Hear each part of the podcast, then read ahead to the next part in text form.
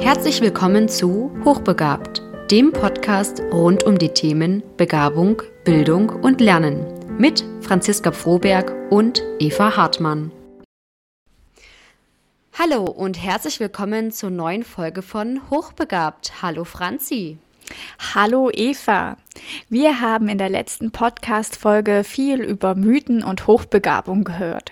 Heute wollen wir über was ganz Alltägliches sprechen. Prokrastination. Stimmt, ich kenne das auch noch aus meiner Studienzeit. Ein Wort, was wir viel benutzen und was viele von uns noch öfter machen. Auch bekannt als Aufschieberitis. Wir schieben Aufgaben vor uns her, lassen uns viel Zeit mit den Dingen und erledigen alles auf den letzten Drücker. Oder der Abwasch ist gerade super wichtig. Und hey, sind das da etwa Wollmäuse? Ich glaube, ich muss gleich mal Staubsaugen.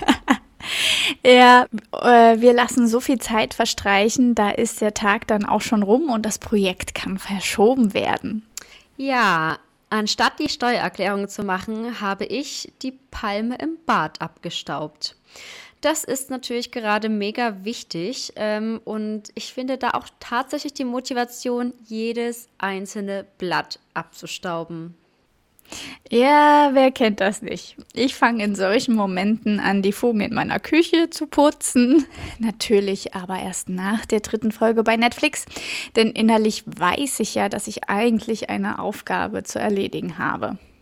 So, Franzi, jetzt klär mich mal auf. Warum prokrastinieren wir?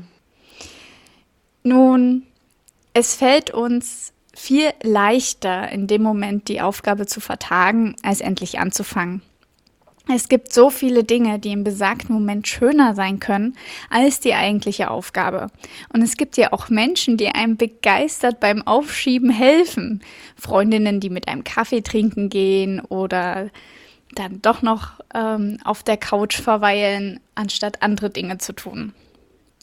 Studien zeigen, dass einige Persönlichkeitsmerkmale Prokrastination unterstützen. Weit oben stehen hohe Impulsivität und meiner Meinung nach Perfektionismus. Viele Menschen, die Aufgaben vor sich herschieben, verlieren sich schnell in unwichtigen Details und stehen deshalb unter höherem inneren Druck. Das führt wiederum zu Stress und von diesem wollen wir uns natürlich erholen. Dazu kommt, wie gut kann ich mich für eine Aufgabe motivieren und bin ich dann auch diszipliniert genug, diese zu beenden.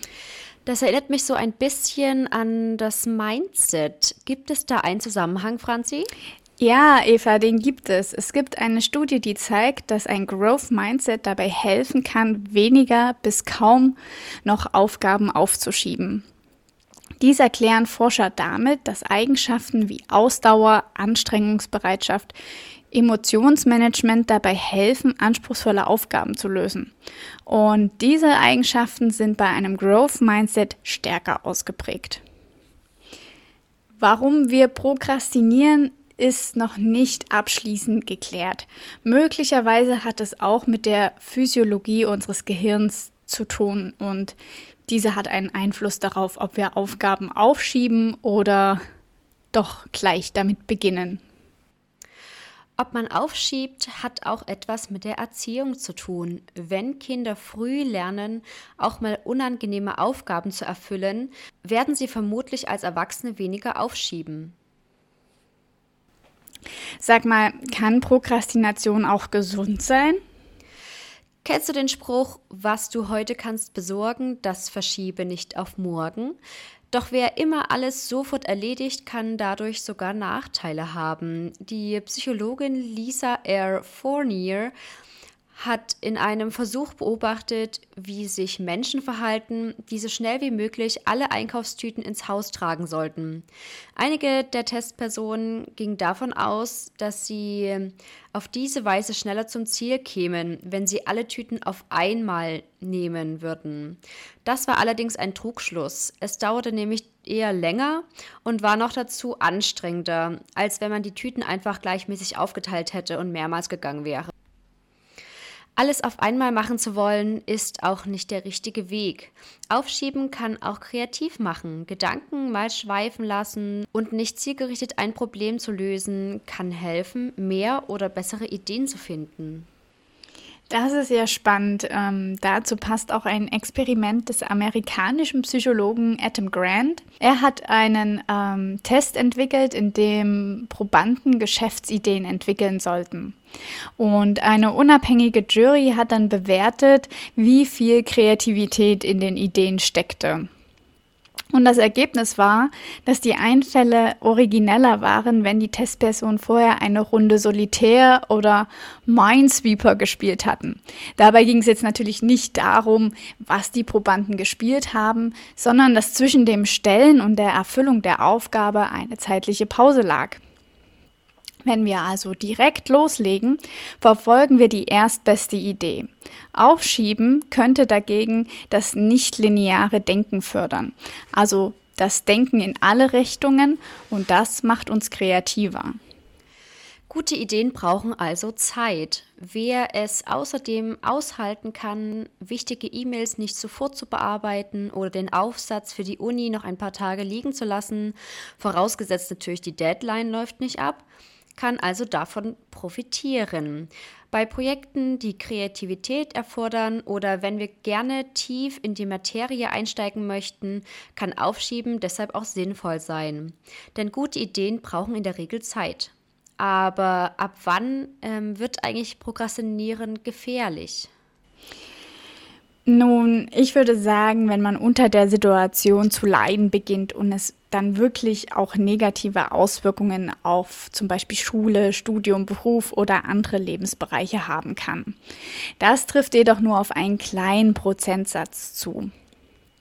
Das sind diejenigen, die wichtige Tätigkeiten nicht nur ab und zu, sondern immer wieder aufschieben, obwohl sie eigentlich genügend Zeit dafür hätten, sie zu erledigen und dadurch auch ihre persönlichen Ziele gefährden. Sie verbringen viel Zeit damit, sich mit dem Aufschieben zu beschäftigen und leiden auch darunter. Außerdem kommen bei ihnen häufig körperliche oder psychische Beschwerden dazu, wie Schlafstörungen oder innere Unruhe.